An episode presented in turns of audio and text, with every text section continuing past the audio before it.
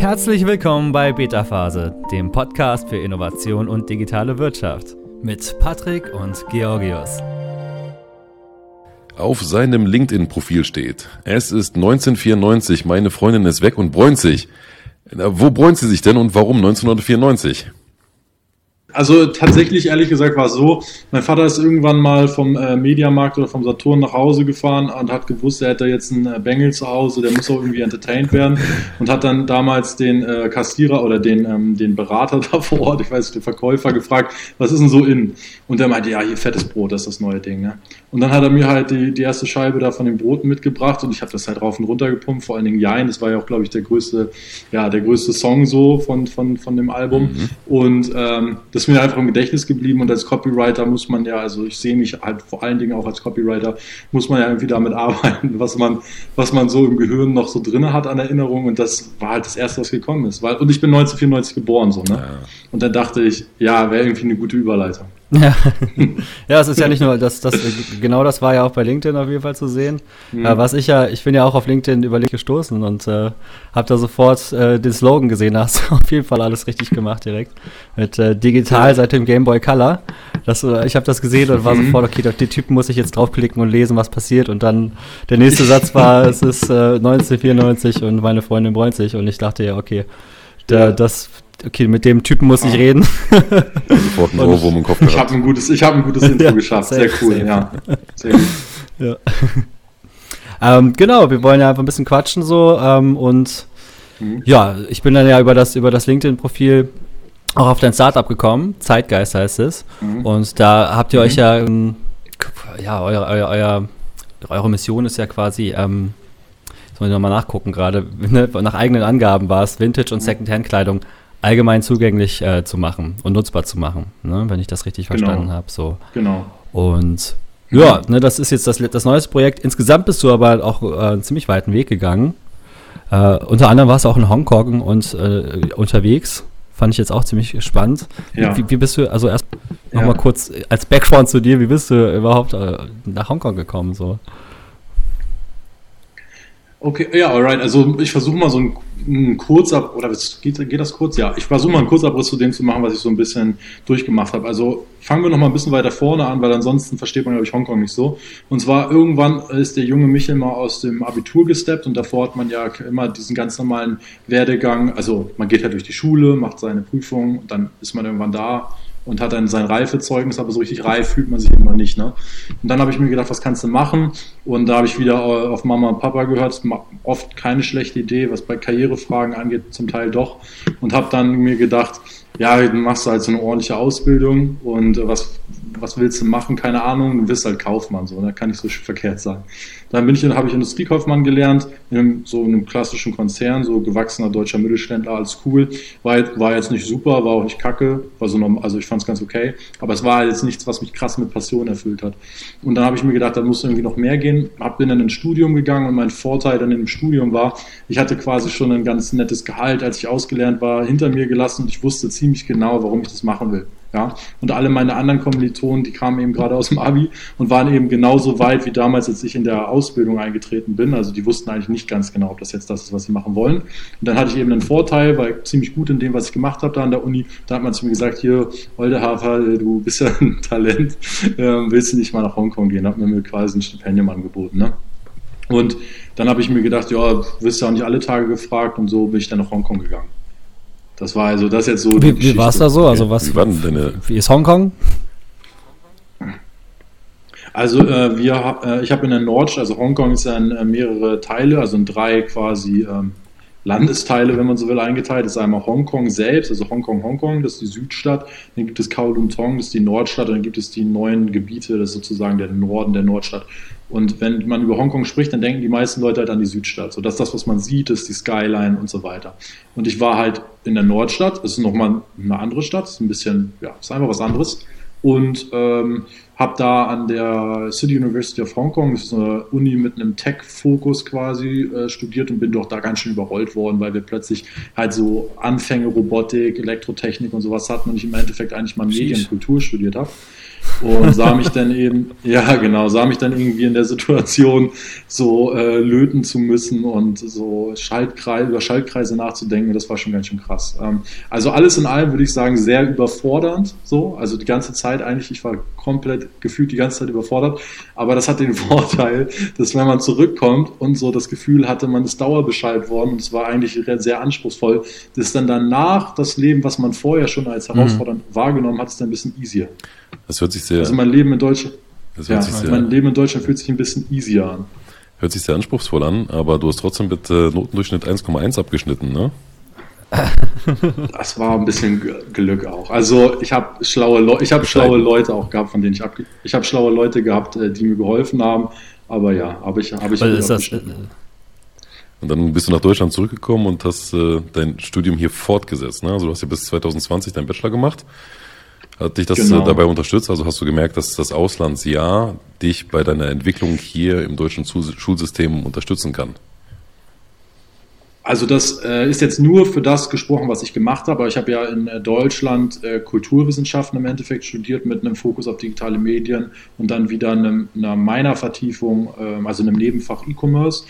Und alle, das kann man sich alleine, also guck mal, wenn du in Hongkong bist, schreibst du, ähm, hast du ab, also in jeder Prüfungsstunde, in jeder Schulstunde sozusagen, ist auch ein bisschen mehr wie Schule, es mhm. hat nicht diesen Uni-Vibe, weil du musst immer da sein, hast du Abgaben. Also du musst jedes Mal ein Paper vorlegen, du hast sowas wie Hausaufgaben, äh, du hast Puh. Kurzprüfungen, so, so wie Physik, Vokabeltests und so weiter und so weiter. Unter, äh, und, äh, ja, genau. Und dann hast du ex genau, richtig. Und dann hast du zum bis mitunter bis zu drei Prüfungen in einem Semester, in einem Fach. Das heißt, wenn du da nach Deutschland wiederkommst und du hast im Endeffekt eine Prüfung in einem Semester in einem Fach, äh, dann ist das schon entspannt. Ne? Also wirklich jetzt, da habe ich dann einfach mir gedacht, boah, das, das geht ja so. Ne? Und dann, so ist es dann eigentlich auch dazu gekommen, dass wir die erste Gründung, die ist schon vorher passiert und das hatten wir dann immer so ein bisschen äh, low, also das lief halt so nebenbei und hat uns ein paar Euro in die Tasche gespült, nicht viel, nicht, also auf jeden Fall der Student gut. Und dann ist man auch wiedergekommen und hat einfach plötzlich diesen Drive irgendwie gehabt, so mehr draus zu machen. Genau, deswegen würde ich schon sagen, hat es mir viel gebracht. In also dem Moment hat es In dem Moment, wo du in Hongkong warst, hat es sich nicht so gut angefühlt. Ja, okay. Ja, genau. In dem Moment, wo ich da war, hat es sich nicht gut angefühlt, aber so wie oft bei Dingen, die sich in, ja, die sich in dem Moment irgendwie blöd Glorifiziert das im Nachhinein, Nachhinein hat man dann meistens denkt dann, doppelt was davon. Das war ja eine gute Zeit eigentlich, ne? So. Genau. Ja. ja, also ich meine, ich kann euch auch noch eine Geschichte erzählen. Ich meine, ich bin äh, 1,94 groß, bin äh, 110 Kilo schwer und ich habe nicht in meine Dusche reingepasst. Also meine Dusche war zu klein, um meinen Körper abzudecken. Das heißt, ich bin vor, also ich bin quasi in die Dusche reingegangen, habe mein vor, vor der Körper sozusagen gewaschen, bin rausgegangen, habe mich gedreht und wieder reingegangen und habe dann sozusagen die Rückseite des Körpers gewaschen. Und das war bei allem so. Also das war in, in, in mein, ich habe mein Schrank war irgendwie zu klein für meine Sachen, mein Bett war zu klein für mich, meine Dusche war zu klein für mich und so habe ich mich eigentlich die ganze Zeit gefühlt. Hm, wie ein Gigant. Okay. Ja, genau, und da hast du, hast, ja. ähm, äh, ist da eigentlich, okay. die Toiletten sind da auch in der Dusche dann, ne? So habe ich es zumindest sonst wo in Asien immer erlebt. Ich, ich, äh, ich hatte einen ähm, Mitbewohner, der aus der Mongolei kam und für den war das alles sehr neu und äh, das, also wir waren gar nicht in so einer kritischen Situation, sondern, äh, also das war eigentlich ganz normal, europäischer Standard, aber dadurch, dass zum Teil einige, also ich habe so eine, so eine Art WG gewohnt und dadurch, dass nicht alle Leute diesen Standard gewohnt waren, waren dann zum Teil, herrscht zum Teil diese Verhältnisse, von denen du gesprochen hast. Aber das ließ sich dann mit ein bisschen deutscher Ordnung äh, gerade biegen. da musste ich da auf jeden Fall, hätte ich nie gedacht, dass ich irgendwann mal der Putzteufel bin, aber ich war dann der Putzteufel. Ja, und dann seid ihr, also bist ja. du wieder nach Deutschland zurückgekommen und hast dann parallel dazu mhm. nochmal dein nächstes Startup gegründet. Also in dem Fall schon dein zweites mhm. Startup, ne? Also Re Reverse ja. hatte ich ja jetzt auf dem Schirm noch, ne? War das das Startup, von dem du gerade gesprochen hattest? Mhm. Oder wie viele, wie viele gab es denn eigentlich schon? Nee, ich glaube, es war, äh, ja, das ist eine gute Frage. Also Handelsmarken haben wir, also Handelsmarken haben wir, glaube ich, irgendwie fünf oder sechs gegründet, aber so Firmen, so, weil einige halt unter derselben Dachfirma liefen, ne? Firmen waren es dann, glaube ich, vier oder vier mhm. oder fünf. Weiß ich nicht mehr, also vier oder fünf. Ja, also das Ding ist, nee, sagen wir, also vier sind es auf jeden Fall, vier Firmen, so. Und jetzt ist halt die Frage, wir sind dann, also, was war das Problem? Äh, wir haben gesehen, E-Com können wir ein bisschen, Online-Marketing können wir ein bisschen, Social Media können wir ein bisschen, Äh, SEO, hm, okay, kriegen wir auch noch irgendwie hin. Also wir konnten so ein paar Sachen. Was wir aber überhaupt nicht konnten, also das war ja die Arbeitsseite, wenn man so will. Also was muss man alles an Arbeit leisten, um so ein Startup hinzukriegen. Aber da hast du noch keine Miete erstmal bezahlt, weil das war damals alles so, das waren so Wohnzimmerfirmen. Und du hast dann in dem Moment auch noch keinen Invest Investoren abgeholt, nicht bei der Bank gepitcht, gar nichts gemacht. Und deswegen wollten äh, mein Mitgründer und ich die Kapitalseite besser verstehen und haben dann uns gedacht, na, was gibt's Besseres, um eine Sache zu verstehen, als ein Unternehmen zu gründen. Und so ist es dann sozusagen zu der Flow Ventures äh, gekommen, was im Endeffekt ein nachhaltiger äh, VC ist, genau. Und da haben wir halt ein Jahr uns wirklich sehr, sehr intensiv in das Thema eingearbeitet. Und jetzt bin ich halt in einer guten Situation als Gründer, die Arbeitsseite zu kennen, die Kapitalseite ein bisschen, also die Arbeitsseite ein bisschen zu kennen, die Kapitalseite ein bisschen zu kennen und ähm, auch noch die Fähigkeit zu haben, eine Gewerbemiete zu bezahlen. Und wenn du diese drei Faktoren abgebildet hast, so klassisch aus der VWL, Arbeit, Boden, Kapital, dann bist du ja schon relativ weit. Mhm. Ist ja dann, dann alles, alles hat quasi, deutet jetzt auf dein neues Startup hin, auf Zeitgeist. Genau. Was du bis dahin getan hat, hast, hat, hat dich jetzt darauf vorbereitet. Exakt. Die, genau. die, den Vintage- und Second-Hand-Bereich zu digitalisieren mit deinem Team, ne? Ja. Würde ich jetzt mal so zumindest sagen. Kann man genau. das so genau. zusammenfassen oder? Ja, das ist hat genau das. das. Hat das irgendjemand schon mal gemacht? Kam da jemand auf die Idee oder seid ihr da jetzt völlig neu mit? Wenn, wenn, man, äh, wenn man sich die, die, Landschaft in Europa anguckt und schaut, wer das macht, äh, ich habe jetzt mal, es gab einen, einen in den UK, der auch relativ groß war. Durch den Brexit ist das, glaube ich, ein bisschen weniger relevant für den, für den Kontinent geworden, so durch Zölle und so weiter. Lassen wir den mal außen vor. Dann würde ich auf jeden Fall als Benchmarks für uns ähm, Momox Fashion nehmen, die im Endeffekt dieses C2B2C-Geschäft ähm, äh, in Deutschland, ich sag mal, ein Stück weit erfunden haben. Ne?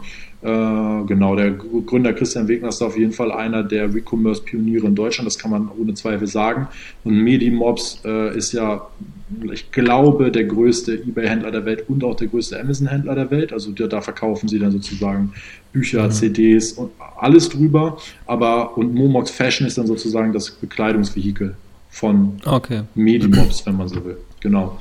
Das sind die größten.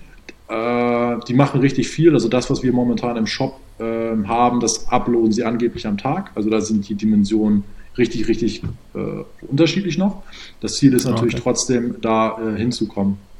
Und was wir eben glauben, äh, was wir können, was, äh, was Momox Fashion nicht kann, ist, ich meine, ihr habt höchstwahrscheinlich den Namen vielleicht gerade zum ersten Mal gehört, Momox Fashion.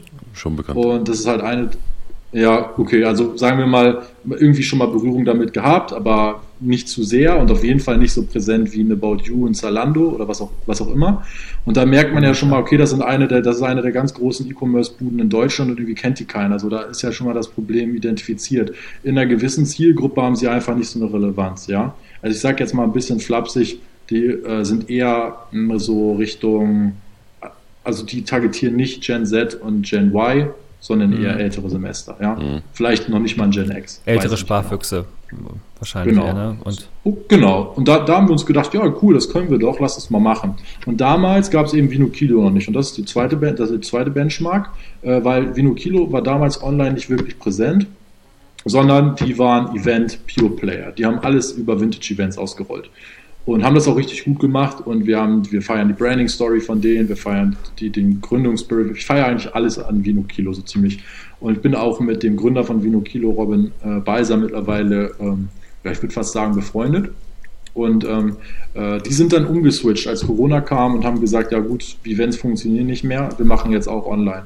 Und insofern, äh, wenn es für mich eine, eine, einen äh, spannenden äh, Mitbewerber gibt, die auch ähnlich aufgestellt sind wie wir, dann Vino Kilo. Und äh, ihr seid dann quasi auch noch befreundet miteinander, was ja eigentlich auch ein bisschen für eine ja. neue Zeit spricht irgendwie auch, ne? Wenn ja. du jetzt so purpose-driven Unternehmen anguckst. Ich weiß von dir ja auch, dass du mhm. auch so im Bereich New Work ja auch voll dabei bist, also nicht nur digital. Mhm. Das, und das war ja gerade ein tolles Beispiel dafür, ne? dass du dich mit Leuten anfreundest, aus, austauschst, dass ihr ja im Prinzip sogar was sehr, sehr Mitbe Mitbewerber habt, äh, mhm. die sich ja trotzdem irgendwie vielleicht sogar helfen und, ne, und austauschen und sich freuen füreinander, wenn, wenn der eine oder andere erfolgreich ist. Ne? Kooperative Zusammenarbeit anstatt äh, Konkurrenzdenken. Genau. genau. Ja, genau. Also das ist für mich ganz klar ein New Work-Ansatz. Man muss ja dazu sagen, äh, Konsolidierung ist so, so alt wie Wirtschaften auch. Ne? Das wurde dann aber früher halt eher so wie so eine feindliche Übernahme gesehen.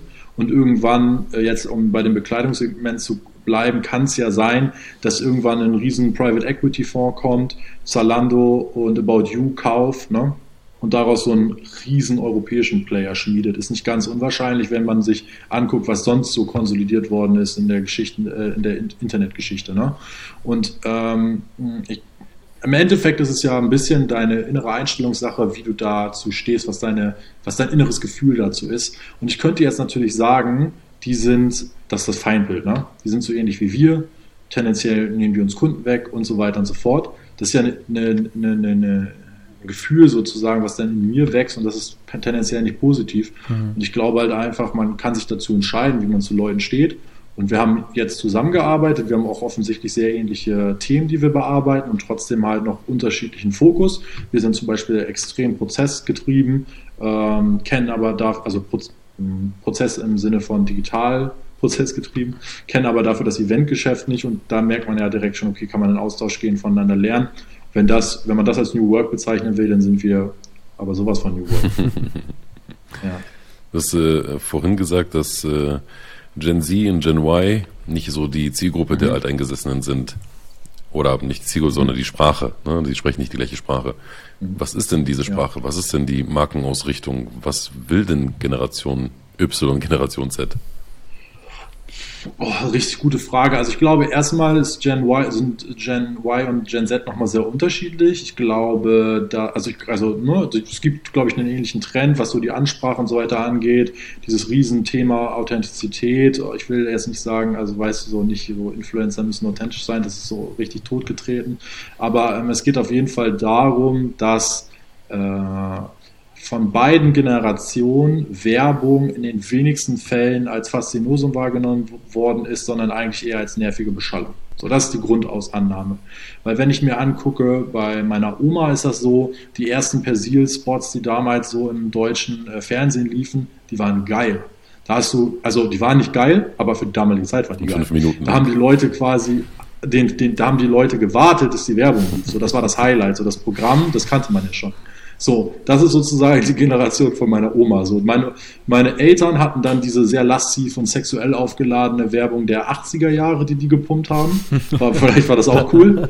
So, auf jeden Fall viel nackte Haut im, im, im, öffentlich, äh, nee, im privaten Fernsehen in Deutschland. Vielleicht, ich weiß, nee, öffentlich-rechtlich macht keine Werbung. Naja. Da hat wieder gefreut, dass die Werbung kommt, ne? Endlich wieder nackte Haut. Ja, genau. Ganz ein anderer so. Grund quasi. Exakt. Und, und ich habe tatsächlich in meinem ganzen Leben bis auf sehr wenige Ausnahmen noch nie gedacht, boah, cool, Werbung kommt. Ne? Und insofern, glaube ich, muss man die Leute einfach, muss man andere Geschichten erzählen, man muss näher ran. Man hat ja auch die Möglichkeit, über äh, Social Media und andere Kanäle dich daran zu kommen und seine äh, sehr individuelle Geschichte zu erzählen, ja.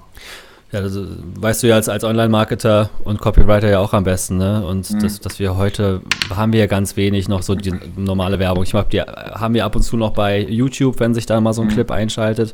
Äh, und selbst da haben die ganz viele unterschiedliche Qualitäten. Ähm, und vieles ja mittlerweile auch durch, durch Story-Branding und sowas, ne? Also ist, äh, Storytelling mhm. und das mit der Brand verknüpfen, Brand Experience, also so einfach diese so Marken ja greifbar machen und das mit Emotionen und Geschichten verbinden, mit Mehrwerten und schieß mich tot, ne? Die ganzen, ganzen ähm, Schlagwörter, die wir Marketer ja auch alle benutzen und ja. kennen. Ähm, ne? Keiner will mehr Werbung gucken und keiner will das Gefühl haben, dass man einem was verkauft. Man, wir wollen ja einfach was erleben. Mhm. Und ähm, wir wollen, dass das uns das Unternehmen auch einfach was gibt, was wir, was wir gerade jetzt brauchen. Ne? So, ja. Auch gerade LinkedIn kennst du es ja auch. Ne? Da, da wird ja unglaublich viel an Mehrwerten rausgepumpt, wie du gerade gesagt hast. Ne? Jeder gibt so sein, seine besten Weisheiten raus in der Hoffnung oder mit dem Ziel damit, Kontakte zu knüpfen natürlich, aber auch mhm. Kunden zu gewinnen. Ne? Das ist wahrscheinlich so ein bisschen der Paradigmenwechsel auch so der letzten von den 80ern bis heutzutage. Ne? Auf, auf jeden Fall. Also das, ich habe tatsächlich meine Bachelorarbeit dazu geschrieben, dass äh, jeder jetzt die Möglichkeit hat, sein ein eigener Unternehmer zu sein, weil auch jede Personal Brand, wenn man so will, die Möglichkeit oder Sichtbarkeit generieren kann. Das war ja ähm, vor dem Internet, würde ich sagen, nicht jedem möglich. Äh, wenn, wenn sozusagen du ins Radio musst, in äh, Zeitungsannoncen musst und äh, in, in TV musst, um dich selbst zu vermarkten. Zeitung ist ja noch jedenfalls Lokalblätter sind ja noch halbwegs bezahlbar, aber ansonsten bist du da ja schon raus, so. gerade wenn du eigenfinanziert als Unternehmer an den Start gehst. Und ähm, ja, bei LinkedIn loszulegen, bei Twitter loszulegen, bei na, YouTube ist schon schwierig, da braucht man vielleicht ein bisschen Equipment, aber das ist auf jeden Fall sehr günstig im Vergleich zu allem anderen. Hm. Also jeder kann schon Werbung schalten, ähm, jeder macht es genau. auch anscheinend mit mehr oder weniger guter Qualität. Genau. Zur Auflockerung gibt es jetzt eine kleine Unterbrechung. Um unseren Gast etwas näher kennenzulernen, stellen wir ein paar persönliche Fragen.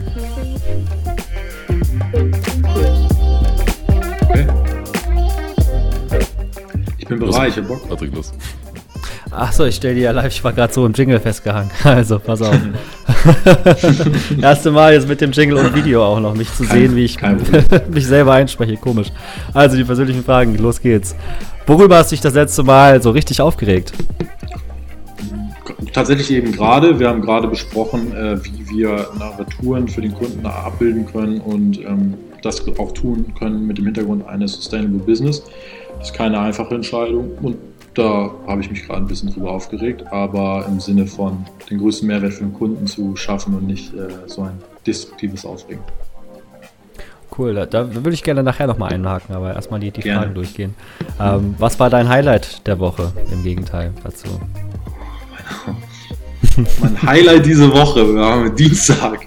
Da kann ich auch den Podcast. Oh, äh, mein Highlight diese Woche äh, war, ich bin heute Morgen aufgewacht, die Sonne hat geschienen, ich habe mir das Fahrrad gesetzt, ich bin dann zu meinem Lieblingscafé gefahren, habe mir einen wunderschönen Cappuccino da abgeholt, habe den Rest der Strecke geschoben und es war gutes Wetter in Hamburg und alles war toll. Richtiges Träumchen. Dann kam noch ja, ein, ein schöner Vogel vorbeigeflogen, hat sich auf deinen Kopf gesetzt. Und das, das also, das ist nicht passiert, aber bis dahin war die Geschichte wirklich wahr. Welches Buch oder welcher Film hat sich ähm, das letzte Mal so richtig zu Tränen gerührt? zu Tränen gerührt. Ich gucke tatsächlich, ich glaube, ich, wenn mich was zu Tränen rührt, dann sind es fast immer Sachen mit einem äh, historisch, also mit einem Hintergrund so, der irgendwie realhistorisch ist. Mhm. Boah, das, ja, lass mich mal kurz nachdenken. Ich will ja tatsächlich jetzt auch äh, 19, ich glaube 1917. 1917. Das ist ein Film, ein wunderschöner Film, der quasi in so einem One-Cut gefilmt worden ist, also auch von der Kameraleistung und so weiter unglaublich äh, über den Ersten Weltkrieg. Okay. Eine spezielle Szene daraus, weil ich. Ähm, ja, ich würde, ich würde, nee, Ah, doch, ich glaube schon ganz am Ende, da übergibt sozusagen der eine Soldat, der einen Auftrag hatte, dem, dem diensthabenden Offizier so eine Nachricht und das Ganze spitzt sich dann zu, weil vorher was passiert ist. Ich will halt auch nicht spoilern, weil dann ist der Film für alle anderen, die bitte noch gucken wollen, vorbei. Ja, genau. Und das, das ist halt ein dieser extrem rührender Moment und der hat mir auf jeden Fall den Tränen nahegebracht. Ob ich geweint habe, weiß ich nicht. Hm. Mehr so Klassik oder Rock'n'Roll? Rock'n'Roll. Rock'n'Roll. Und was liebst du an deinem Job? Äh, also erstens, dass ich äh, zur Arbeit gehe und mir überlegen kann, wie ich genau das machen will, jeden Tag wieder. Ähm, und zweitens, dass äh, man, wenn man Veränderungen als Konstante akzeptiert hat, eigentlich fast alles möglich ist. Und das ist sehr philosophisch. Was wolltest du als Kind werden, wenn du mal groß bist? Tiefseetaucher, glaube ich. Habe ich meiner Mutter mal erzählt. Okay. Ich wusste nicht, dass man in der Tiefsee nicht tauchen kann. ja, da platzt man, glaube ich, ne? Einfach. Ja, genau so. Ich habe schon, ja. Ja, ja. Das war das. Ich habe als Kind super gerne geschnorchelt. Also guck mal, mein, mein, mein Vater, der hatte richtig gute Connections noch äh, nach Italien, weil er da mal gelernt hat. Und da äh, Porto Santo Stefano in der Nähe äh, an der italienischen Küste haben, sind wir mal geschnorchelt und ich habe so Segel und so gefangen. Und das waren halt einfach tolle Erlebnisse damals. Dann habe ich mir gedacht, ja, dann, wenn du das jetzt in sechs, äh, ja, das übertrieben, in drei Metern Tiefe machst, dann kannst du es ja auch in drei, 3000 Metern Tiefe machen, aber ich wusste nicht, dass das physikalisch nicht möglich ist. Und jetzt Speed Dating. Wir nennen zwei Begriffe und unser Gast muss sich für einen Begriff entscheiden. Los geht's. Stadt oder Land? Stadt. TV oder Netflix? Netflix. Buch oder Kindle? Buch. Apple oder Windows? Safe Apple. VW oder Tesla? Keins von beiden. Fa also Fahrrad. Facebook oder Instagram? ja. Instagram. Amazon oder Einzelhandel? Tatsächlich Amazon, ja. Cash oder Karte? Karte. Kunst oder Sport? Kunst. Neo aus der Matrix oder Harry Potter? Harry Potter. Wikinger Wiki oder Biene Maya? Wikinger Wiki. Analog oder digital? Digital. So, jetzt kennst du unseren Gast schon ein bisschen besser. Weiter geht's mit unserem Interview. Viel Spaß. Wann hast du das Boah, da, da habe ich tatsächlich echt, also ich habe gedacht, jetzt werde ich so richtig gegrellt. Ich dachte, so ganz schlimme Sachen. äh, so Pest oder Cholera oder so. Musst du so richtig hart drüber nachdenken, ja, was war besser. Das merken wir uns beim nächsten Mal. Okay. Kannst, kannst gerne noch ein paar Vorschläge machen nach dem Gespräch, dann äh, füge ich noch ein paar andere ja. Sachen hinzu. Ich habe das Gefühl, okay. wir, wir, sind auch noch ein bisschen zu sanft. Ich glaube, wir waren noch ein bisschen vorsichtig. Aber ein bisschen, Ey, bisschen also, Roast wäre echt ganz nice. Mhm. Ihr hättet mich hart roasten müssen sollen, wie auch immer. Das war, also weißt du, jetzt, jetzt denken alle so, ja, der ist voll digital, außer, außer das mit dem Kindle. so, weil ich lese echt noch, ich lese echt noch richtig gerne echte Bücher. So, das hat was. Ähm, so eine der einzigen Sachen, wo ich ein bisschen nostalgisch bin. Ich finde, Bücher können was, lese ich lieber. Ich mag auch das Gefühl zu haben, oder du siehst, du hast ja dein Lesezeichen da drin. Und sie hast du ja quasi, ich meine, Kindle kann das wahrscheinlich auch, da ist da so eine Prozentanzeige, wie viel du schon gelesen mhm. hast oder einfach auch eine Seitenzahl. Es ist nicht dasselbe. Es gibt auch noch sowas wie ein haptisches Erlebnis. Haptisch, optisch. Ähm, Quadratisch ja, gut. Wir alle haben einen Kindle, der auch nur da liegt als Dekoration. Wobei die Bücher nochmal viel mehr ergeben. Ja. Viel mehr Impact. Genau. Na, apropos Impact. Ja, exakt. Ähm, es gab ja auch noch, es gab ja auch noch menschliche Beziehungen oder romantische menschliche Beziehungen nach Pornhub, also es lässt sich nicht ganz Guter Einwand. Das ist das erste Mal, dass das Wort Porno fällt in diesem Podcast. Ähm, ja, Hammer. Es gibt ja auch immer ein erstes Mal. Ich, ne? ich musste der Erste sein. Also wir raten das jetzt nicht hoch auf zwölf Jahre, aber ähm, es ist gut, dass es erwähnt wurde. Wann hast ja. du denn das erste Mal gemerkt, dass du einen Impact mit Zeitgeist machst? Eine sehr gute Frage. Wir haben tatsächlich relativ früh angefangen, einen äh, Counter zu installieren. In, äh, also das korreliert mit verkauften Produkten. Und unsere Annahme, die kann man gerne kritisieren, aber unsere Annahme ist, dass wenn wir jemanden überzeugen, Secondhand zu kaufen, dann hatte der ja in irgendeiner Weise nie Kleidung zu konsumieren und dass wir dann das geschafft haben, jemanden von einem Fast-Fashion-Kauf, ähm, genau, also von einem neu produzierten Kleidungsstück, abzulenken, wenn man so will, und den Richtung äh, Secondhand zu bringen. So. Und dann haben wir äh, mal sehr, das ist übrigens sehr pessimistisch ausgerechnet, wie viel Liter äh, Kleidung das spart pro Stück. Ne? Wir haben unseren eigenen Fußabdruck da reingerechnet, den, den von Erstware reingerechnet. Und das heißt, wir haben einen Counter, was wir sparen ähm, an Wasser, äh, Kilowattstunden und genau, Kilo äh, und CO2, sorry, Kilo CO2. Und Wasser ist dabei gerade bei der Bekleidungsindustrie besonders relevant. Und da haben wir jetzt vor kurzem die 10 Millionen Liter Wasser geknackt. Und da habe ich mich, also das hat, das hat mich schon sehr gefreut. Auch als wir eine Million geknackt haben, auch als wir 100.000 geknackt haben, das freut mich immer wieder. Und ähm, ich finde es auch wichtig, sinnstiftendere KPIs zu äh, erschaffen in Unternehmen als Umsatz, weil, also ich, ich kann mich erinnern, ich saß irgendwann mal in meiner allerersten, was waren das so, Hauptaktionärsversammlung, nee, es ist keine Hauptaktionärsversammlung, also vollen Mitarbeiterversammlung, damals noch in der Ausbildung. Und dann hat uns der Vorstand gesagt, ja, äh, wir haben dieses Jahr so und so viel Umsatz geknackt und alle Mitarbeiter, die einen Bonus verhandelt haben, also so 5% der Firma oder so, äh, die können sich jetzt freuen, die kriegen einen Bonus so. Und ich dachte so, ja, 95% der Firma, für die ist einfach überhaupt kein Impact, ob wir jetzt dieses Ziel erreicht haben. Mhm. Also erstens habt ihr das völlig verkackt, Leute zu incentivieren, Ziele zu erreichen. Also richtig, richtiger Fail. Und zweitens ist das Ziel halt einfach nur Geld. Und jetzt davon auszugehen, dass jeder Mensch, also das ist ja auch so eine ganz wilde Annahme, dass jeder Mensch so Homo economicus ist und danach strebt, sozusagen seinen Gelderwerb zu optimieren. Das ist ja nun absolut nicht der Fall so. Ähm, ähm, also Geld als einzigen Incentive-Treiber dann noch dazu zu wählen, auch kompletter Fail. Und da muss man sich halt wirklich die Frage stellen, was, was gibt es denn mehr? Und jetzt könnte man natürlich, wenn man kritisch ist, sagen, ja, aber eure Verkäufe, also euer Umsatz äh, ist ja, skaliert ja sozusagen auch mit dem Wasser, was ihr spart. Da würde ich der Person auch recht geben. Es wird sicherlich noch smartere KPIs geben, als die, die wir gerade haben. Wir arbeiten noch daran. Aber Stand jetzt haben wir die und Wasser sparen finde ich alle mal cooler. Hm. Gut, es gibt natürlich mehrere KPIs, die auch synchron laufen, äh, egal aus welchem Bereich sie kommen. Aber euer Fokus liegt nun mal auf der Nachhaltigkeit. Das ist ja auch super. Ja, richtig. Und ähm, genau. das genaue Gegenteil von euch, was gerade Fast Fashion gesagt. Ähm, ich habe damit mhm. eher verbunden, Fast Fashion bedeutet ähm, nur kurz getragen und dann weggeworfen. Ne? Also so Primark-Prinzip.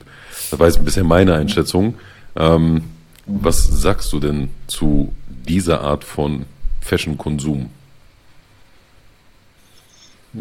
Also, wenn man über Fast Fashion spricht, dann würde man ja nicht unbedingt an den Carhartt denken, die würde ich da jetzt auch nicht unbedingt einordnen, sondern eher an ein Pretty Little Thing, an ein äh, also was man hier in Deutschland oft Chain nennt, an Primark, ne, die ganzen Marken, die dazugehören und so weiter.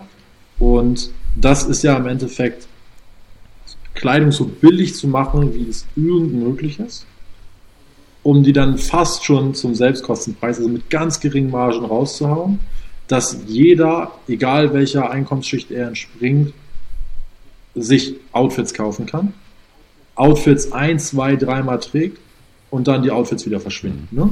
Und weil der Wert am Zweitmarkt für diese Ware so gering ist, weil sie auch so minderwertig produziert ist, ist tatsächlich Fast Fashion, also das, was du gesagt hast, diese extremst äh, Kurzlebekleidung ist, wenn man so will, wirklich das, das Böse unserer Szene. Weil wenn jetzt ein Carhartt äh, eine, eine Hose in den Umlauf bringt oder eine Jacke, dann, äh, dann kauft die jemand initial, alles cool, dann wird die getragen, ein, zwei Jahre, dann will Verkauft er die nicht mehr haben, gibt die ab, dann kommt Genau, dann kommt oder er verkauft, ja, genau, er verkauft sie, er verschenkt sie, was auch immer.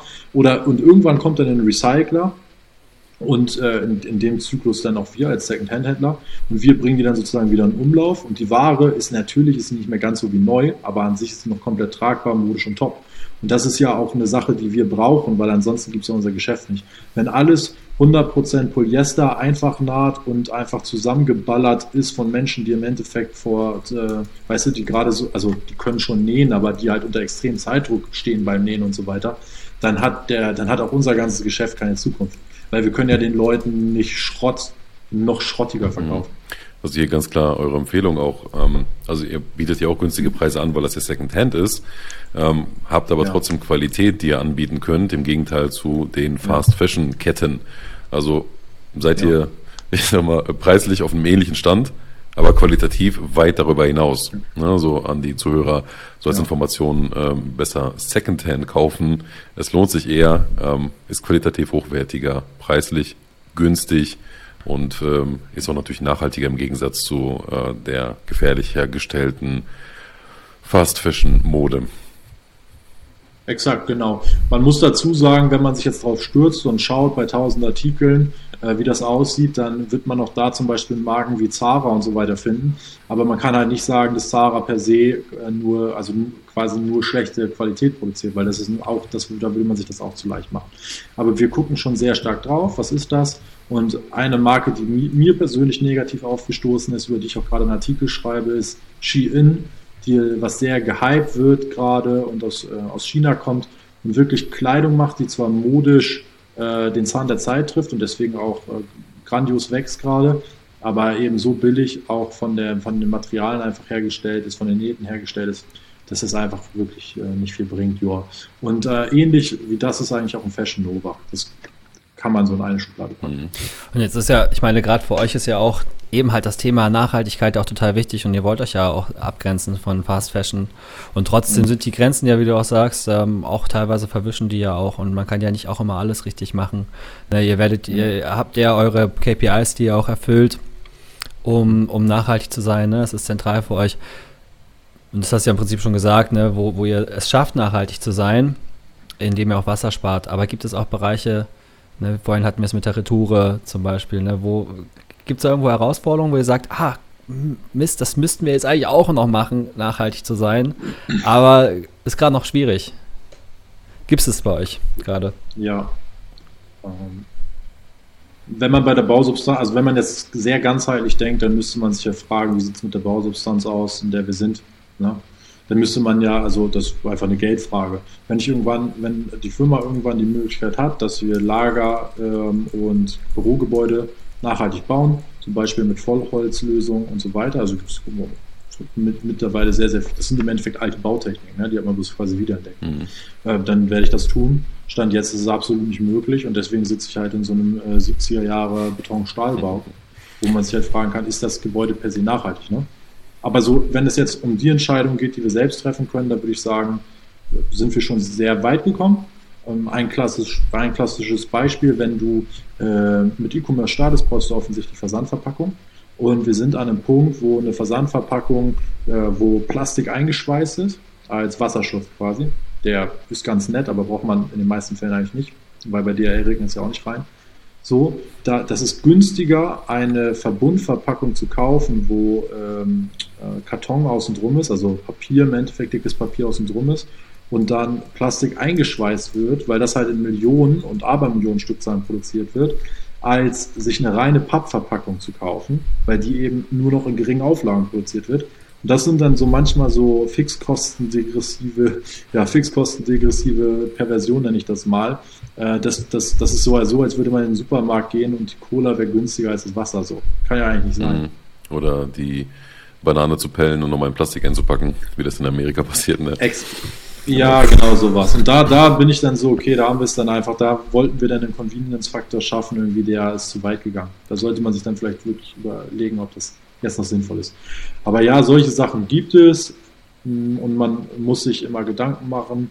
Äh, und manchmal gerade in der Anfangs-, Anfangsphase ist es, glaube ich, auch aus wirtschaftlichen Gründen nicht immer möglich, eine, also ganzheitlich nachhaltig zu handeln. Und wir sind auf dem guten Weg, das umzusetzen. Zum Beispiel dieses Bauding. Also ich spreche jetzt auch nur für mich, ne? ich kann ja nicht für alle Gesellschaft die ganze Zeit sprechen. Aber äh, so äh, nachhaltige Lager-Facilities und Büro-Facilities zu haben, ist, glaube ich, eine Sache, die die wenigsten nachhaltigen Unternehmen überhaupt vorweisen können. Und das wäre für mich total cool. Also da hätte ich total Bock drauf. Weil die, die Baubranche ist der größte ähm, Treiber von nachhaltiger oder unnachhaltiger Entwicklung, die es gibt. Ne? Mhm. Also das, das muss einem sozusagen auch klar sein. Das hat der längste Hebel, ne, was das angeht. Mhm. Ja, Das ist auch, äh, wenn du von hier oben so ein bisschen höher gelegen auf äh, Köln runterschaust, da sind so viele Dächer unbegrünt oder unbebaut. Man könnte so viel daraus machen, ähm, einfach vielleicht einen Garten pflanzen oder alleine ein paar Pflanzen aufstellen, ähm, wird aber nicht gemacht. Ähm, Vielleicht sollten wir ein paar äh, unsere eigene Initiative ergreifen und äh, ein paar Dächer hier ausschmücken mhm. in Köln. Dachbegrünung ist ein Thema, was definitiv kommen wird und äh, dadurch, dass die Regenfälle wohl auch klimawandelbedingt äh, stärker werden, also wir haben in Deutschland immer noch einen ähnlichen äh, Niederschlag aufs Jahr gesehen, äh, wie, wie wir es vorher hatten, also wie wir es aus, vor 20 Jahren hatten, aber der Niederschlag kommt halt nicht mehr so verteilt. Das heißt, wir haben im Endeffekt viel stärkere Regen, wenn man so will. Ne? Also es kommt in kürzerer Zeit mehr Wasser runter. Und da sind die Kanalisationen in unseren Städten gar nicht für ausgelegt. Und eine Lösung, um das Ganze, um dem Ganzen Herr zu werden, ist eben Urban Gardening. Und deswegen ist Dachbegrünung aus meiner Sicht, aber ich bin jetzt auch in der Blase von Nachhaltigkeit, ist das nicht so eine auch könnte und sollte Lösung, sondern es wird irgendwann eine Muss-Lösung werden. Mhm. Das ist ja übrigens bei vielen Sachen so. Wenn wir uns jetzt nicht aktiv dazu entscheiden, mehr Nachhaltigkeit in unseren Alltag, in die Art und Weise, wie wir leben, zu integrieren, dann werden wir irgendwann gezwungen sein, das zu tun. Mhm. Ja, es ist so ein bisschen, ich habe das gestern auch, habe hab ich ein Gespräch darüber geführt, äh, Thema Nachhaltigkeit, dass das halt ja, eben eine aktive Entscheidung sein muss, aber dass wir halt auch irgendwie blind sind, dass die Gesellschaft teilweise denkt, ja, nö, es passt ja, es ist so eine Frage von, muss man wollen oder ähm, kann man auch anders sehen, so nach dem Motto ist noch so ein bisschen so, ne, dass, dass wir diese Krise, diese, das Thema Nachhaltigkeit noch als, als so ja, Wahlmöglichkeit sehen, als ob wir halt, ja, hm. tatsächlich auch ohne das leben könnten. Ne? Ähm, und das ja. gab es in der Vergangenheit eben auch schon mehr. Also es ist, Gott sei Dank nimmt es langsam ein bisschen Fahrt auf, auch durch die Politik. Ne? So ein paar Sachen, ein paar kleine Sachen, die jetzt sich bewegen. Ja, Baby Steps. Es kann noch besser mhm. gehen. Ähm, Kleinigkeiten, die jetzt gehen. Aber ich sehe es jetzt, ja, in der breiten Gesellschaft mh, hm, ist es auch ja, schwer. Also es ist oft meine eigene Bubble, würde ich sagen, ne, unter jungen, jüngeren Leuten oder ehemaligen mhm. noch Studenten oder Stu Leute, die jetzt seit ein paar Jahren am Arbeiten sind. Ähm, aber halt, ey, weiter, noch tiefer du, du gehst oder je älter du wirst, also sie teilweise gibt es aber echt noch, noch, eine Menge Bedarf, da auf jeden Fall Aufklärung zu schaffen ne? und zu sagen, hey Leute, wir sind hier wirklich mhm. eins vor zwölf gerade. Ja. Würde ich dir bei allen Punkten zustimmen. Das Einzige, was man, glaube ich, nicht machen darf, ist, dass man den Politikern Credit dafür gibt, dass es in die richtige Richtung geht. Also vielleicht hast du das auch nicht gemeint, aber das sind ja im Endeffekt, also die, meine, wieder meine Meinung. Ich glaube, die Grünen werden gerade äh, von jungen äh, Wählergruppen, die werden nicht deswegen so stark gewählt, weil die Leute wirklich in der Tiefe sich damit auseinandergesetzt haben, wofür die ganz genau stehen oder wer ganz genau Mitglied der Grünen ist oder wer, wer für die Grünen im Bundestag ist, blablabla, sondern weil die als einzige schon immer gesagt haben, die Umwelt ist uns wichtig. Das sozusagen, wenn es ein Profil der Grünen gibt, dann ist es halt das ist die Umweltpartei. Und das, was sie gerade an Zustrom äh, wahrnehmen, von, gerade von jungen Wählern, ja, sollte man jetzt nicht, glaube ich, nicht fehlinterpretieren und sagen, das passiert, weil alles, was wir gerade so realpolitisch machen, so geil ist, sondern das geht um das Bild. Die Leute wählen gerade das Image und wenn die Grünen das nicht schaffen, das sozusagen transportieren in eine andere Politik, äh, zu transportieren in eine andere Politik, oder wenn sie sich das, das Profil streitig machen lassen von der CDU, das macht die CDU ja gerne, so haben sie auch eigentlich das Profil der SPD komplett aufgeweicht, dann äh, werden die Grünen auch nicht mehr gewählt werden, so in der Form. Ne? Das ist jetzt quasi ein Vertrauensvorschuss. Hm.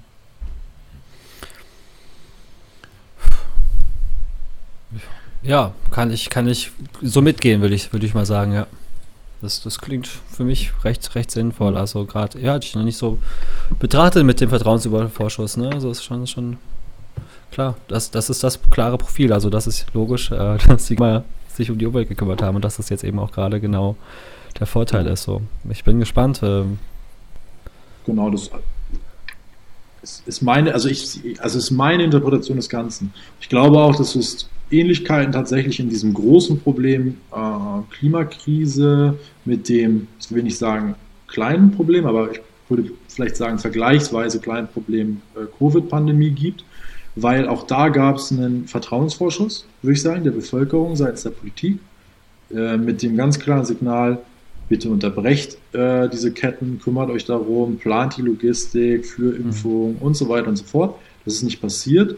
Und was hat man gesehen? Die Leute mussten wieder einen Lockdown, wieder einen Lockdown, wieder einen Lockdown. Und wenn man sich das anguckt, also habe ich jetzt keine quantitative Studie zu parat, aber ich behaupte mal aus meiner ähm, aus meinem Wahrnehmen hier in Hamburg ist mit jedem, mit jeder Restriktion die Disziplin der Leute nachgelassen. Und das liegt ja nicht nur daran, dass, also Leute sind auch, also Menschen sind auch undiszipliniert, so das muss man dazu sagen. Aber ich glaube, das liegt auch daran, dass dieser Vertrauensvorschuss seitens Menschen, die Entscheidungen treffen können, ja, das sind nicht nur Politiker, das sind auch Politiker, mhm. irgendwann aufgebraucht war. Mhm. Und das sehe ich als eine große Parallele zu dem, was gerade in der Umweltpolitik passiert. Gerade wenn äh, zu viele Verbote ausgesprochen werden, wofür die Grünen ja auch eigentlich bekannt sind, das stimmt. Ja. Als die Verbotspartei, ähm, wohingegen auf der anderen Seite Aufklärung und Information viel wichtiger wäre. Da könnte bestimmt die Politik noch einiges ja. an ähm, Vorreiterrolle zeigen. Ja, ich bin komplett, also ich bin ein, also ich persönlich, das habe ich auch gerade rausgehört bei dir, ich bin überhaupt kein Freund von Verboten, sondern ich bin sozusagen eher für Förderung der richtigen Sache. Mhm. Und ähm, ja, also ein Beispiel, wenn du möchtest, dass die Leute weniger Auto fahren, dann mach nicht Benzin teurer, sondern mhm. mach irgendwie Fahrradfahren ja, attraktiver. Korrekt. So, ne? Weil Menschen, Menschen werden halt auch nicht gerne bevormundet. Das ist halt auch so eine Sache. Ich glaube, wir haben alle so, äh, ich glaube ich noch mal mehr als andere, so ich würde mich schon noch ein bisschen als rebellischen Typ bezeichnen, aber ich glaube, wir haben alle so einen kleinen Rebellen in uns, der bei dem einen nimmt es halt 2% seines Charakters ein und bei dem anderen halt eher 12 so. Aber die, wenn, wenn denn jemand kommt und sagt, das darfst du nicht, dann sind wir halt so, warum nicht, weißt du? Ja. Nenn mir jetzt mal einen guten Grund, warum ich das nicht darf. Ja. Du gehst ja, ja. gehst ja auch auf jeden Fall mit gutem Beispiel voran, wenn du sowas sagst. Und das kaufe ich dir halt auch komplett ab, weil du eben genau dafür sorgst, nicht, äh, ne, kein, gut, Verbote kannst du nicht aussprechen, aber ne, du hast mit der, mit, mit Zeitgas mhm. ja eben genau sowas geschaffen, ne, Leuten eine Möglichkeit zu geben, nachhaltig zu mhm. sein, trotzdem sogar noch Mehrwert zu, also trotzdem noch Klamotten zu haben, coole Klamotten, vielleicht sogar noch geilere Klamotten, als du sie bei H&M, Zara, Primax oder Card bekommst, ne? weil vielleicht einfach ein paar Sammlerstücke dabei ja. sind und so weiter. Ne? Also so, das ist halt ja, finde ich dann auch noch sehr authentisch, dass du das eben dann auch so, so vertrittst, weil du den Leuten eben so die, die Möglichkeit also, gibst, nachhaltig zu sein durch, durch so ein Startup. Ne? Das habt ihr im Endeffekt, würde ich sagen, perfekt analysiert. Ich wollte oder hatte gar nicht vor, das so klar zu benennen, aber es geht ja gerade darum, eine Alternative anzubieten, weil wenn du keine echte Alternative hast zu unnachhaltigen Entscheidungen, triffst du unnachhaltige Entscheidungen, also Konsumentscheidungen. Und deswegen, das ist eine Sache, die ich übrigens auch kritisiere an vielen, was an nachhaltigem Business passiert ist in der Vergangenheit. Das war dann immer so, ähm, ey, den Löwenzahn-Wurzel-Kaffee, äh, der, äh, der ist viel nachhaltiger als der aus der Arabica-Bohne, aber äh, du kriegst ihn nicht überall und der schmeckt scheiße. Ja, warum soll ich denn den kaufen? So, weil so ist doch keine echte Alternative. Dann gehe ich natürlich wieder hin und gönne mir hier Jakobs Dröhnung oder so, weil eben keine echte Alternative angeboten wurde. Und das ist halt das, was wir versuchen wollen. Weil wir möchten eine echte Alternative zum Kauf von Neuware, aber viel wichtiger ähm, zum Kauf von Fast Fashion machen. Das ist halt auch ein, so ein Lernprozess, wenn man so will. Also ihr stellt jetzt schon mal das Angebot für die Nachfrage, von der ihr hofft, dass sie kommen wird, weil sie auf vielen Ebenen ja. auf jeden Fall nachhaltig und sinnvoll ist. Exakt, genau. Also es gibt, es gibt zwei Missionen, die gerade in der, wenn ich jetzt auf die Bekleidungsindustrie gucke, ne, gibt es zwei, zwei große Themen, die man sich annehmen muss. Zum ersten äh, glaube ich daran, dass man die Initialproduktion von Kleidung, weil wir brauchen äh, in gewissem Maße natürlich auch noch neue Kleidung. Da muss man schauen, wie, wie geht es irgendwie ganzheitlich nachhaltiger. Ähm, und wenn man, wenn man das Ganze betrachtet, die Lebensdauer verlängert und auch die Bereitschaft der Menschen, Kleidung wieder länger zu tragen, wenn man das alles steigert, dann könnte man ja auch wieder einen höheren Kaufpreis äh, durchsetzen und so weiter. Hätten alle ein bisschen mehr davon, auch die, die Näheren am, Ende.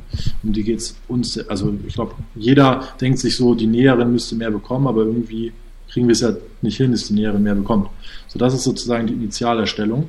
Und ähm, dann gibt es den Zweitmarkt. Ne? Und die, der Zweitmarkt hat auch für mich die Aufgabe, äh, das, was an guter Ware zurückkommt, also aus dem, die, das initial getragen worden ist, was das erste Leben sozusagen hinter sich hat, dem ein neues Leben zu geben, um die Gesamttragdauer von Kleidung nochmal zu verlängern. Und das ist sozusagen unser Aufgabenbereich. Und das ist auch eine Einladung an jeden Gründer, der Bock hat. Mach auch gerne, wenn der Zweitmarkt irgendwie nicht so nach deinem Gusto entspricht, mach's doch im ersten Markt, aber sorg dann dafür, dass du eben die, die richtigen Incentives setzt. Ja. Mhm. Ich würde mal ähm, von meiner Seite noch die letzte Frage stellen. Ähm, ja. Stell dir vor, du könntest zusammensitzen mit den Vorständen von H&M, C&A, ja. Deutsch und Gabbana und allen anderen großen Marken mhm. auf der Welt, alle an einem Tisch. Was würdest du ihnen sagen? Weil ich, also wenn ich, wie viel Zeit habe ich? Unbegrenzt. Nimm, nimm, kannst du durchatmen. Unbegrenzt. Unbegrenzt. Also jetzt, jetzt nicht unbegrenzt, aber im Gespräch mit denen hättest du unbegrenzt Zeit. Ja, okay, also dann würde ich dir, also okay, das, also, das ist ein schönes, ein schönes Szenario. ja. Ähm, ja, dann würde ich die halt, dann, das, die würde ich halt höchstwahrscheinlich dann durchtherapieren, so, ein paar Jahre lang. Äh, und dann, wenn die da rausgehen, dann können die gar nicht mehr anders. Aber jetzt auf, bei einem realistischen Szenario, wenn ich jetzt einen dieser Vorstände für fünf Minuten hätte, dann würde ich den, glaube ich, tatsächlich echt ketzerisch fragen, äh, liebst du deine Enkel? Und der würde halt höchstwahrscheinlich sagen, ja klar. Und dann würde ich fragen, warum handelst du denn nicht danach? Hm. Smart. Ja. Hm. Eine schöne Leitfrage, die man nicht nur Vorständen stellen kann, ne, sondern eigentlich jedem Menschen. Total, ja. Exakt, genau.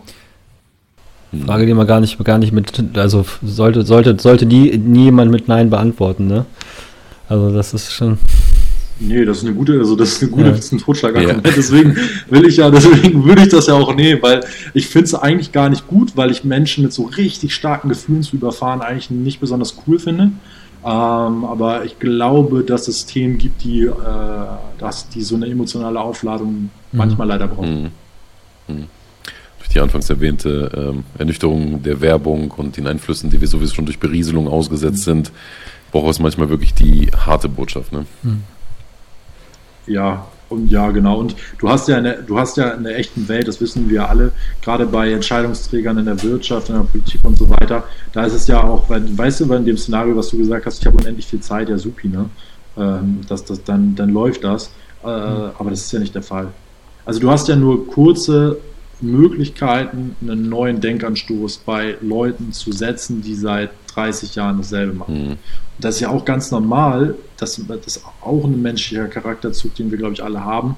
Wenn du erstmal angefangen hast mit einer Sache, dann rechtfertigst du das natürlich auch immer vor dir selbst. Und nach einer gewissen Zeit, bei einigen dauert es Wochen, bei anderen Monaten, bei anderen Jahren, fängst du halt an, das selber zu glauben. Und dann sind die Leute ein Stück weit auch verloren. Und kaum noch therapierbar. Mhm. therapierbar ne? Ich meine, das ist ja nicht. Ja, wir, wir, sind ja nicht genau. die Ersten, die so einen Impuls setzen würden. Ne? Die haben ja das eine oder andere schon mal gehört. Bestimmt auch schon, wenn das eine oder andere die faule Tomate ins Gesicht bekommen oder, oder was. Also ich. Zumindest irgendwelche so Leute wie, wie Nestle, Vorstände, die Leuten das Wasser abzapfen und so Geschichten, ne? die haben bestimmt schon, ja, ganz schön sich resistent gemacht gegen, gegen so Kritik und Impulse. Mhm. Also. Der, aber auf jeden, ja, ja, doch, auf jeden Fall. Smarte Frage auf jeden Fall. Ich denke, ähm, wie viel soll ich sind jetzt echt ganz schön hier, äh, haben uns ganz schön verquatscht, glaube ich. Ne? Wie viele Minuten haben wir jetzt gerade schon? Sind wir schon? Also gefühlt 10, aber es sind 50. Ah, schon 50 Minuten, ja, okay. Ja, das zum Thema, wir wollten es heute mal kurz halten und 30 Minuten quatschen. Das ist jetzt halt äh, sehr abgedriftet. Ich fand die richtig spannend, wird es jetzt ja. gegen Ende her geworden, so irgendwie nochmal noch mal echt tief, tief reingegangen jetzt in die ganzen Themen. Ich könnte, ich könnte auch noch ewig lange reden. Ähm. ich, ich, ich, kann auch nicht so gut Smalltalken, ey. Ich, also, das geht gar nicht. Ich fand das so, das vielleicht, vielleicht ist auch, um das Marketing-Argument nochmal aufzugreifen, vielleicht haben auch, wenn Gen Z und Gen Y eine Sache äh, zu, gemeinsam haben, wir haben unseren Eltern verdammt viel beim Smalltalken mit Freunden, Kollegen und so weiter zugehört. Ich glaube, wir haben alle keinen Bock mehr darauf. Ja, lass mal ein bisschen ja, tiefer gehen. Wir wollen was bewegen. Mich, also ich weiß, ja, genau. Ich weiß, was ich arbeite, ich weiß, was du arbeitest, ich weiß, äh, so, ich habe eine, eine, eine hohe Stirn und ich könnte mal ein bisschen abnehmen und so, aber lass mal jetzt ein bisschen tiefer gehen. So, weißt du, Interess juckt jetzt nicht so sehr. Safe. Muss ja. dir was mitnehmen aus dem Gespräch, ne? Und das hoffe ich auch, dass ja. es unsere Zuhörer jetzt machen, ähm, weil es war auf jeden Fall sehr interessant, einen Einblick in die nachhaltige Fashion zu bekommen. Vor allem in der Hinsicht, ja. dass wir ähm, eigentlich viel mehr machen können, auch alleine durch die kleinen Einsätze, wie zum Beispiel nicht ein Euro bei Primark auszugeben, sondern ein Euro im Secondhand-Laden. Und wir haben dadurch viel mehr gewonnen und auch viel mehr für unsere Zukunft und die Zukunft unserer Enkelkinder getan. Ja, ja, so hätte ich besser nicht sagen können. Vielen Dank auf jeden Fall. Und ich bedanke mich auch für die Einladung. Es war immer richtig Bock gemacht. Ja, ich fand's auch toll. Ich hoffe, wir kommen nochmal äh, auf den zweiten Teil zurück, äh, weil da gibt es anscheinend noch viel mehr zu erzählen, wie ich gerade so rausgehört habe. Also der Eisberg ist noch sehr tief. Ja. Oh, das war die Spitze gerade. Das war die Spitze. wenn ich so rein, wenn ich so rein bin. Und beim nächsten Mal möchte, würde ich gerne äh, wieder ähm, gegrillt werden. Aber diesmal mit wirklich, ihr könnt mir richtig fiese Fragen stellen. Ich habe richtig Bock drauf. Okay, dann machen wir das so. ihr könnt so fragen, wenn ihr gebrainstormt habt und ihr so gesagt habt, nee, die Frage könnt ihr keine fragen. Das ist viel zu hart. Die Fragen könnt cool. ihr mir stellen. Challenge accepted. Und nächstes Mal machen wir es richtig ja. hart. Das war's auch schon für heute. Wenn dir diese Folge gefallen hat, abonniere unseren Podcast. Schon bald siehst du Innovationen aus verschiedenen Blickwinkeln und bekommst wertvolle Einblicke in die digitale Wirtschaft. Bis bald bei Beta Phase.